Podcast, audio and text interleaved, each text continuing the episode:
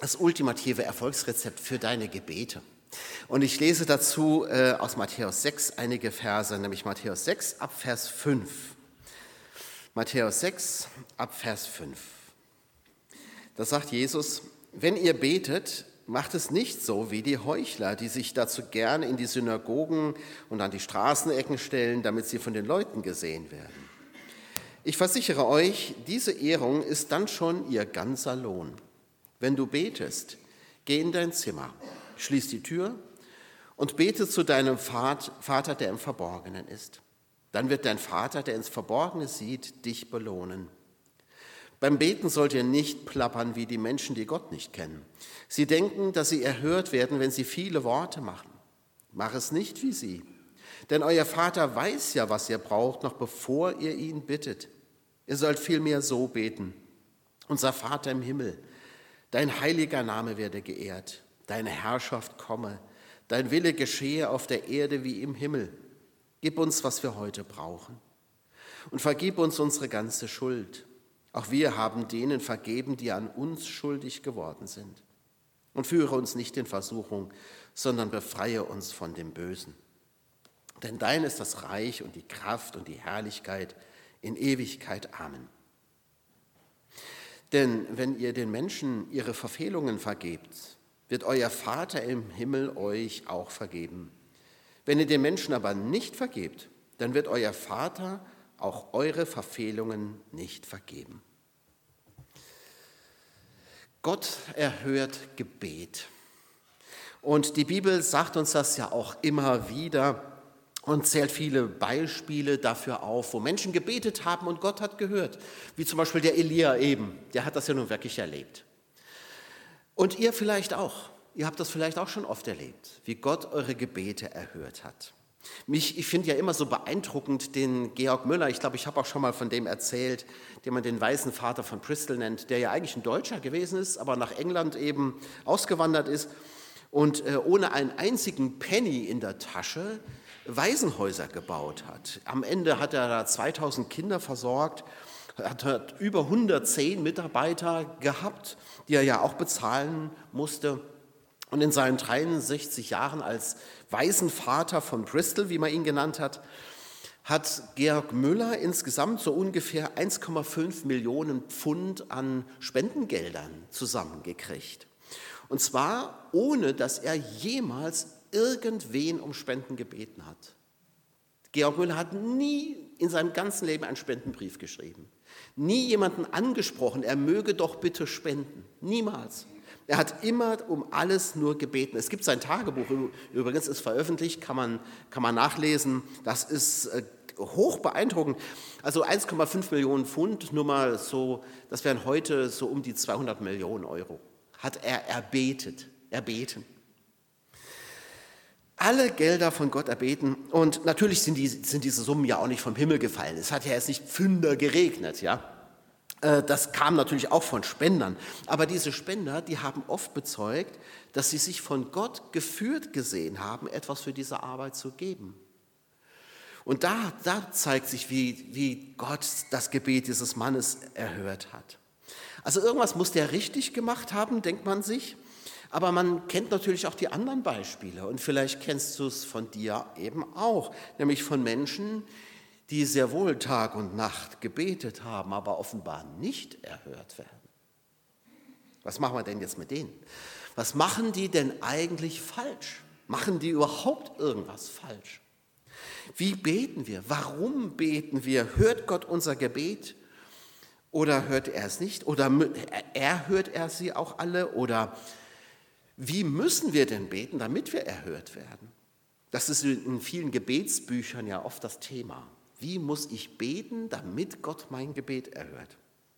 Gibt es also dieses ultimative Erfolgsrezept für deine Gebete? Wenn man so manche Bücher oder auf Internetseiten liest, dann könnte man das nämlich glauben, dass es das gibt, so ein Rezept. Ich fand einmal auf einer Internetseite folgenden Text. Da schrieb jemand, folgende Punkte gehören zu einer Einheit zusammen und sind die Voraussetzung damit Gott die Gebete erhört. Und dann folgen 15 Punkte, die spare ich mir jetzt, die aber strikt einzuhalten sind. Und dann steht am Ende da, Wenn du dich an die Spielregeln hältst, die Gott für eine Gebetserhörung verlangt, dann hast du die besten Chancen, dass er dir das zukommen lässt, worum du ihn bittest. Also 15 Punkte abgehakt und dann hast du Chancen. Ne? Immerhin Chancen, das ist ja besser als nichts. Ne? Ich weiß nicht, ich persönlich denke, dass Gebet nicht funktioniert. Es soll auch gar nicht funktionieren, weil Gebet kein Automat ist. Gebet ist nicht ein Instrument, das Gott bewegt, etwas zu tun. Durch, wir sagen das ja so oft, ne? durch Gebet bewegen wir den Arm Gottes und es ist ja auch gut gemeint. Ich verstehe auch, wie es gemeint ist. Ja? Aber eigentlich ist es falsch, weil der Arm Gottes bewegt sich ständig, auch ohne dass du betest. Wenn Gott immer nur dann was tun würde, wenn wir beten, dann sähe es aber echt traurig aus auf dieser Welt. Gott braucht unser Gebet auch nicht. Ich glaube, wir selber brauchen es, dass wir beten können. Wir beten, weil wir es nötig haben und nicht Gott. Beten ist ja viel mehr als nur bitten. Es, dazu gehört ja auch der Dank, da gehört das Lob Gottes dazu. In allererster Linie ist Gebet sogar Anbetung, würde ich sagen. Gebet ist doch zu, zuallererst mal Anbetung.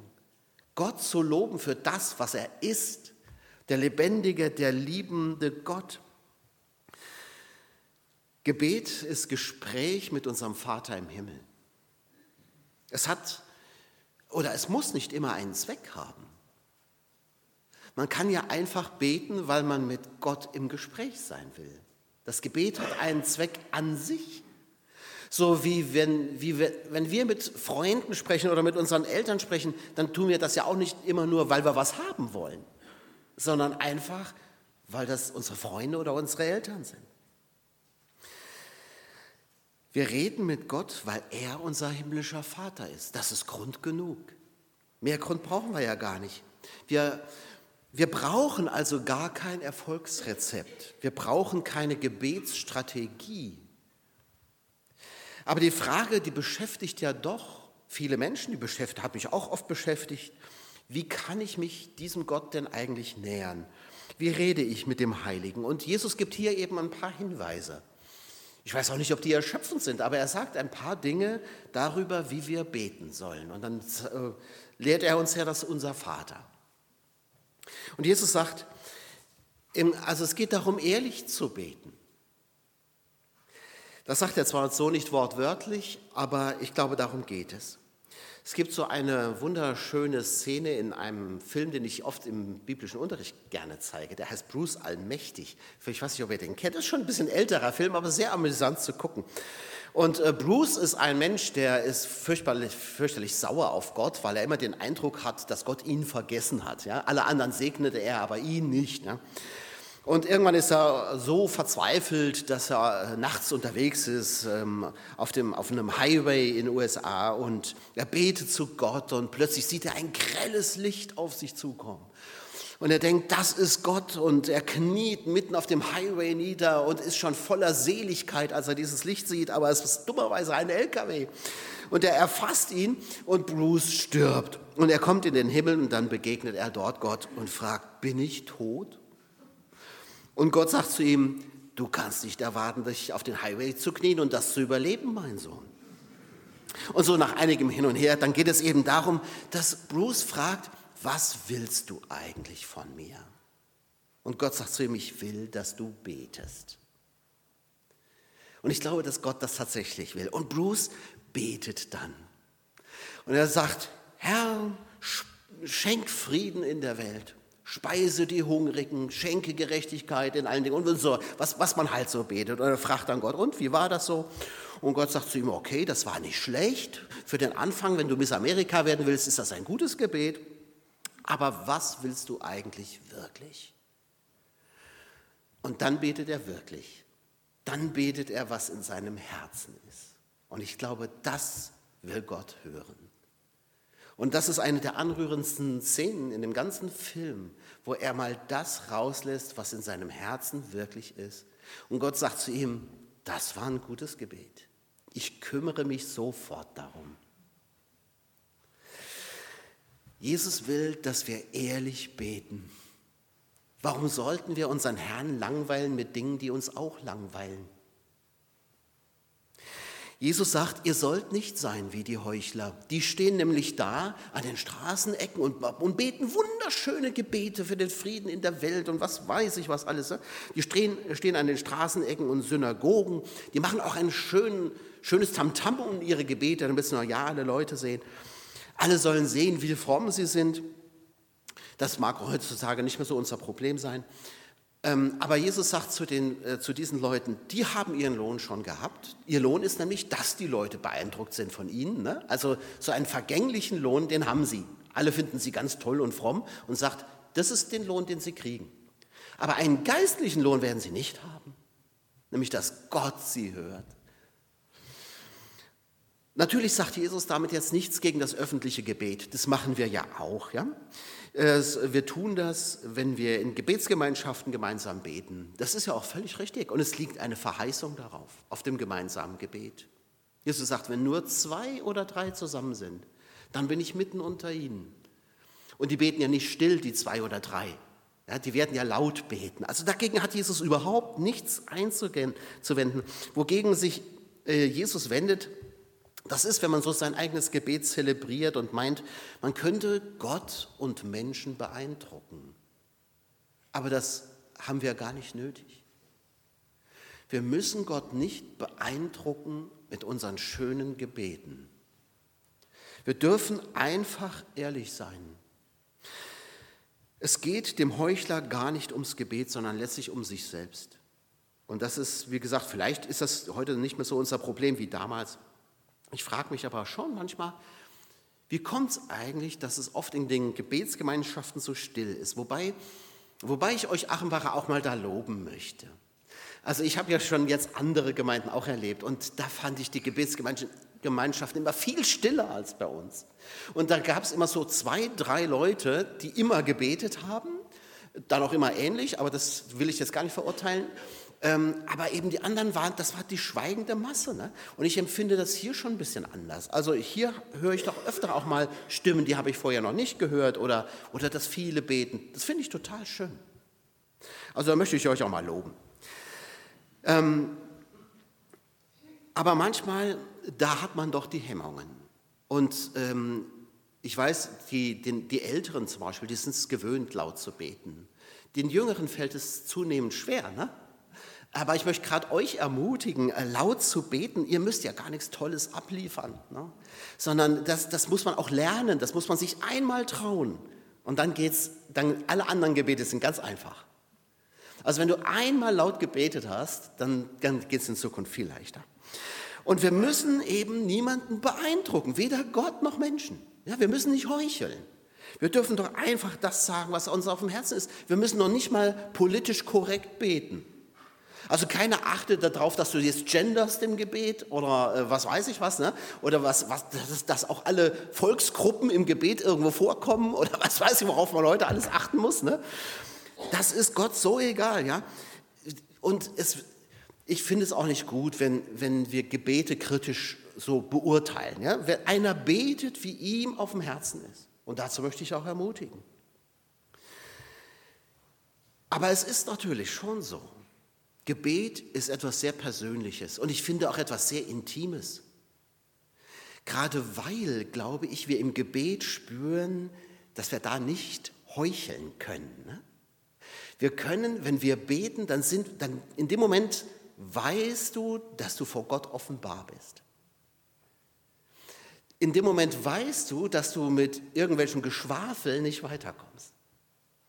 Gott weiß das ja eh. Deswegen ist Gebet etwas sehr Persönliches und auch sehr Intimes. Und vielleicht ist deswegen auch die Hemmschwelle so, so hoch, ja? weil, weil, man das, weil man das vielleicht nicht möchte, dass andere das mitkriegen. Aber ich ermutige euch dazu, zu beten, laut zu beten, in Gemeinschaft zu beten. Vielleicht aber sagt Jesus deswegen auch, weil es so persönlich ist, dass wir im Verborgenen beten sollen im stillen Kämmerlein. Da bin ich mit Gott ganz alleine. Da muss ich mir keine Gedanken machen, wie ich auf andere wirke oder ob ich mich verhasple oder nicht. Ich bleibe im Verborgenen und Gott, er schaut ins Verborgene. Damit ist natürlich nicht nur das Kämmerlein gemeint, in das Gott hineinschaut, sondern auch das eben, das Kämmerlein meines Herzens sozusagen, wo all das, das Verborgene ist, was, was ich so für mich behalte. Gott kennt es und er schaut genau da hinein. Aber in diesem Verborgenen darfst du auch beten und da darfst du ehrlich sein vor Gott. Du kannst mir sowieso nichts verbergen. Gott schaut in das Verborgene und er verurteilt es nicht. Du darfst ehrlich beten. Sag Gott, was dich wirklich bewegt. Warum, wie gesagt, sollten wir Gott langweilen mit Dingen, die uns selbst gar nichts angehen? Unsere Gebete werden dann lebendig, wenn sie ehrlich sind. Und wenn wir in Offenheit das vor Gott ausbreiten, was, was unsere Herzen wirklich berührt, dann sind unsere Gebete lebendig. Und da ist es völlig egal, ob das jetzt große weltbewegende Dinge sind oder ob das völlig banale Kleinigkeiten sind. Ich glaube, dass Gott nichts zu groß und auch nichts zu klein ist, als dass wir es nicht vor ihn bringen konnten. Beten, das ist Reden mit deinem Papa im Himmel. Was möchtest du ihm sagen? Ich merke, wenn, wenn wir Gebetsgemeinschaften haben, oder ich bin ja öfter mal in der Lage, dass ich auch ne, laut beten muss vor, vor Gemeinde oder und äh, ich merke, ich brauche immer so ein paar Sekunden, so ein paar Sekunden, bevor ich anfange zu beten, wo ich mir kurz mal überlegen muss, was will ich Gott jetzt überhaupt sagen? Wir dürfen zu, also ähm, ehrlich beten, wir dürfen aber auch zuversichtlich beten. Plappert doch nicht so viel wie die Heiden, sagt Jesus. Die Heiden plappern. Heiden, das sind die Menschen, wie es die neue evangelistische Übersetzung ja auch hat, die äh, Gott nicht vertrauen, die, die nicht an Gott glauben. Wer viel plappert, der zeigt damit, dass er Gott nicht vertraut. Ich glaube, die meisten von uns stehen in dieser Gefahr, viel zu plappern. Und ich auch, das sage ich ganz ehrlich. Ne? Es gibt ja diese Infogebete, ne? kennt ihr die? Ähm, ich merke auch manchmal, ich ver ver verwende ziemlich viel Zeit darauf, Gott zu informieren über, über Dinge in meinem Leben. Dann sage ich, ja, du weißt ja, dass das und das und das und das und das und das und das. Ne? Und das nimmt dann immer kein Ende. Ne? Und das ist ja auch so und so. Und äh, ich klage vielleicht auch so ein bisschen. Ich verurteile das nicht, weil, weil das ja auch okay, völlig okay ist. Wenn man die Psalmen liest, die tun das auch. Die sagen auch Gott, das ist passiert und das ist passiert. Also, ne, wie so, als ob Gott informiert werden müsste. Natürlich ist das nicht so. Ne? Gott muss nicht informiert werden. Ähm, also, aber es ist eben auch nicht verboten, das zu sagen. Das gibt es, wie gesagt, auch. Aber es ist nicht notwendig. Du musst Gott ja gar nicht informieren. Er schaut in das Verborgene, in, der, in die tiefsten Tiefen deines Herzens und deiner Seele. Wir können im Grunde uns diese Gebete sparen, die anfangen mit Herr, du weißt ja. Dies brauchen wir nicht. Wie gesagt, es ist nicht falsch, wenn du es tust. Es ist in Ordnung. Es ist völlig okay. Ne? Aber wir bräuchten es gar nicht. Gott muss nicht informiert werden. Er weiß besser Bescheid als du und ich. Du kannst Gott vertrauen, dass er dich kennt und weiß, was du brauchst, bevor du ihn bittest. Gott weiß das schon. Bevor du die erste Bitte ausgesprochen hast, weiß Gott schon, was du brauchst. Gott kennt die Not deines Lebens, bevor sie über deine Lippen gekommen ist. Er kennt sie, glaube ich, sogar schon, bevor du sie überhaupt erkannt hast, deiner Not. Vertrau einfach darauf. Es gibt auch diese Sturmgebete, die nenne ich jetzt einfach mal so, weil, weil das in, ähm, in vielen Gebetsbüchern steht, in so Gebetsliteratur. Ja, wir müssten Gott mit unseren Bitten bestürmen, äh, damit er sie erhört. Liest man ganz oft. Und als Beispiel wird äh, meistens das Gleichnis von dem ungerechten Richter herbei äh, zitiert, ja? das Jesus ja mal erzählt, also von der, von der bittenden Witwe, die zu dem Richter kommt und den Richter bestürmt, weil der Richter überhaupt keine Lust hat, ihr Recht zu verschaffen. Ähm, und dann wird eben immer gesagt, Und genauso müssen wir es tun. Das siehst du, also kannst du in zig Büchern lesen. Ich habe echt viele Bücher über das Gebet gelesen. Und jedes Mal kam dieses Gleichnis, wenn es darum ging, Gott zu bestürmen. Dann wird gesagt, genauso musst du das machen. Du musst Gott bestürmen, du musst immer wieder zu ihm kommen und ihm alles sagen, damit er merkt, wie ernst es dir ist und damit er deine Gebete hört. Nur dummerweise, in diesem Gleichnis von diesem ungerechten Richter sagt Jesus exakt das Gegenteil. Er sagt eben nicht, Gott ist wie der Richter, sondern er sagt, Gott ist gerade nicht wie der Richter. Er sagt, sollte er es lange hinziehen? Das ist die Frage. Nein. Und die Frage ist am Ende, findet er überhaupt Glauben? Findet Gott eigentlich euren Glauben, ne, wenn ihr betet? Also Jesus sagt genau das Gegenteil. Er ist genau nicht, Gott ist genau nicht wie der Richter. Ihr müsst ihm nichts aus dem Kreuz leiern. Gott ist ganz anders. Gott lässt seine Leute eben nicht lange warten. Wir müssen Gott nicht bestürmen, damit er uns erhört. Wenn Gott uns, unsere Gebete erhört, dann tu, er tut das auch schon nach dem ersten Gebet. Die Frage ist, dürfen wir das dann gar nicht? Also meine, meine Frau und ich, wir, wir beten jeden Tag für unsere Kinder. Jeden. Also ähm, Manchmal, manchmal betet ja Anna auch, Herr, danke, dass du so viel Geduld hast, dass wir das immer wieder dir sagen dürfen. Ne? Ähm, das ist überhaupt gar nicht verboten. Natürlich dürfen wir das. Klar. Aber wir müssen es nicht. Gott hat dein Gebet schon beim ersten Mal erhört, da bin ich mir ziemlich sicher. Das heißt aber nicht, dass du nicht jeden Tag deine Kinder wieder vor Gott bringen darfst oder deine anderen Anliegen, was auch immer das ist. Natürlich darfst du das. Da, aber da geht es nicht um Gott, dass der schwerhörig ist oder dass du den um den Finger wickeln musst. Ja? Ah, ich bin ganz lieb zu Gott und ich wickel den um den Finger, bis er endlich erhört. Das brauchst du nicht. Aber es geht um dich. Du darfst vor Gott diese Dinge aussprechen, damit du sie vom Herzen runter hast. Und das muss, deswegen müssen wir das auch immer wieder aussprechen. Wir sprechen uns etwas von der Seele, aber wir müssen Gott nicht irgendwie belämmern. Das tun nur die Heiden, sagt Jesus. Die machen viele Worte. Die kommen immer wieder, wie die, wie die Baalspriester. Von morgen bis Abend, Baal, erhöre es. Gut, die beten jetzt auch zu Baal, das war von vornherein aussichtslos. Ne? Aber, ähm, aber genau so sagt Jesus, so, so sind die Heiden, die plappern unheimlich viel und glauben, sie könnten Gott irgendwie beeindrucken. Wir müssen unserem Gott irgendwie was aus dem Kreuz leiern, wir müssen ihn irgendwie rumkriegen, wir müssen ihn um den Finger wickeln, wenn wir was wollen, ist alles Quatsch. Oder es gibt ähm, diese Schleimergebete, äh, womit so Leute meinen, sie müssten Gott erstmal sanftmütig stimmen, erstmal, erstmal gnädig stimmen, damit er geneigt ist, die Bitten zu erhören. Ne? Das sagt auch Jesus, würde sagen, das ist das, was die Leute tun, die nicht an Gott glauben. Natürlich dürfen wir Gott alles sagen, was uns gerade beschäftigt. Natürlich dürfen wir ihn bestürmen mit unseren Bitten und sie ihm immer wieder vortragen. Wir dürfen ihm danken, wir dürfen ihn loben. Und das hat ja dann auch nichts mit Schleimen zu tun. Ne?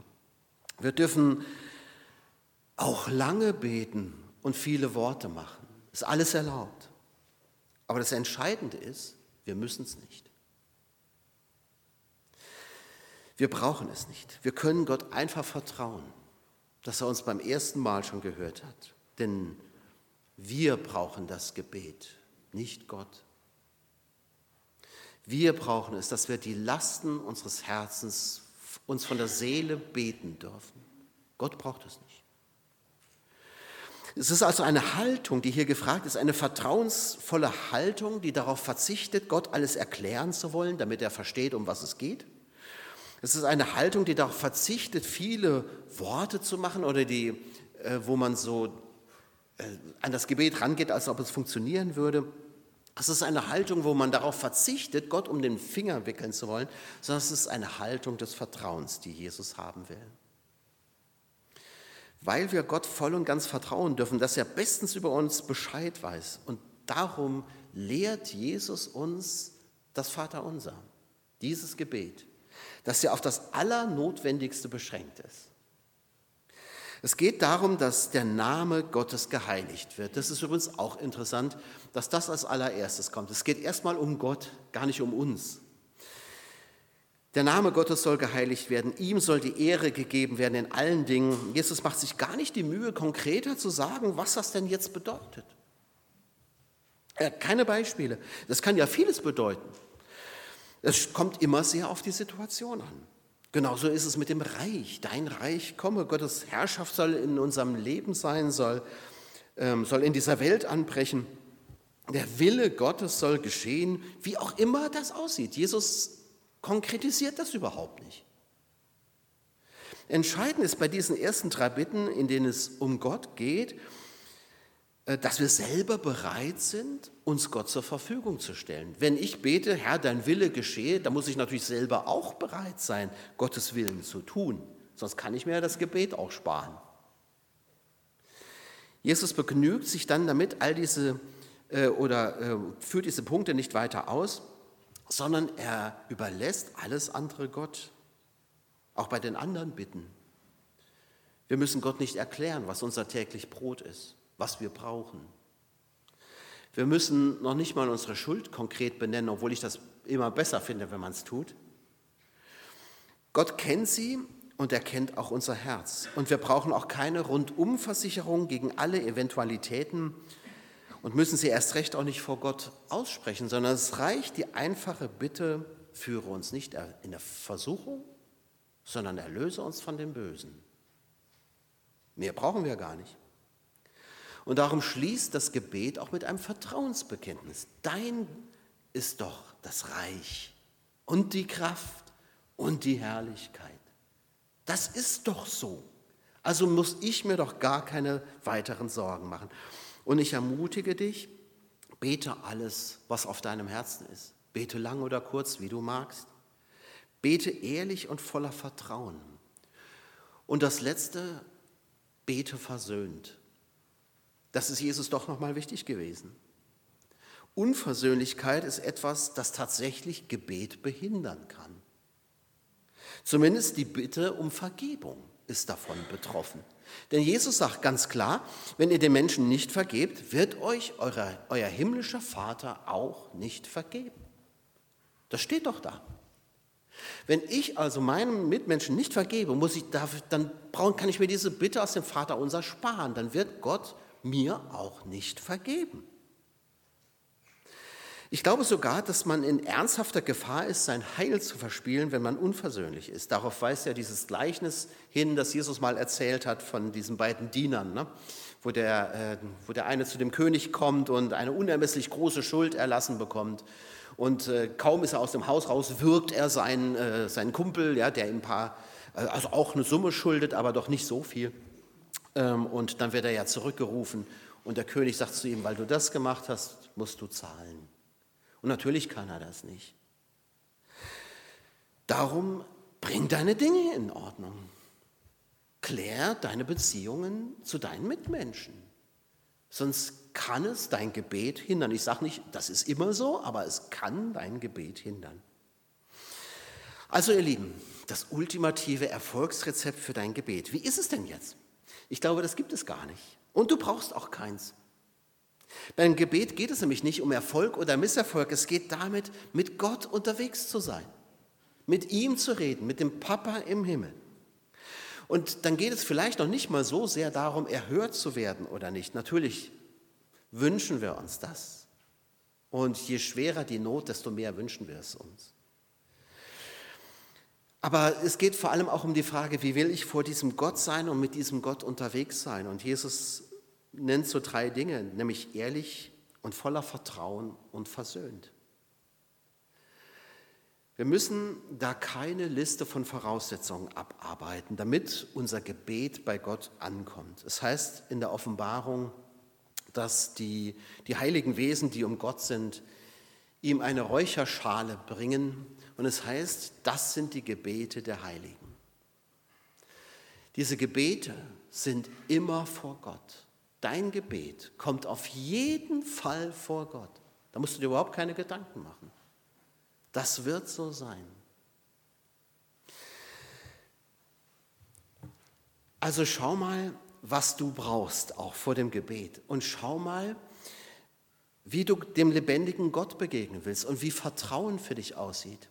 Es gibt ja diese Praxis des Herzensgebetes. Ich weiß nicht, ob ihr das kennt. Ne? Das klingt so, äh, so spektakulär, ist aber eigentlich ganz was Einfaches. Ähm, das ist, dass man einfach nur zwei kurze Sätze sagt. Einen beim Einatmen, einen beim Ausatmen. Ne? Zum Beispiel, Jesus, erbarme dich. Christus, erbarme dich. Das kann man, wenn man einatmet, kann man schlecht sprechen. Ne? Das geht natürlich nicht. Ne? Musst du im Stillen machen. Ja? Aber beim Einatmen sagst du, Jesus, beim Ausatmen, erbarme dich. Christus, erbarme dich. Versuch das mal. Versuch das mal und guck mal, wie es dir damit geht. Ob damit, mit diesen schlichten Sätzen oder was dir sonst einfällt, ne, ob mit diesen schlichten Sätzen nicht alles gesagt ist. Jesus braucht keine Informationen, Jesus braucht keine, keine, keine vielen Worte, es reicht die schlichte Bitte, erbarme dich, probier es mal ob es was für dich ist. Wenn nicht, ist auch gut, dann bete weiter, wie du es gewohnt bist. Und von mir aus auch, wie gesagt, mit vielen Worten, aber vertraue darauf, dass Jesus dich hört. Amen.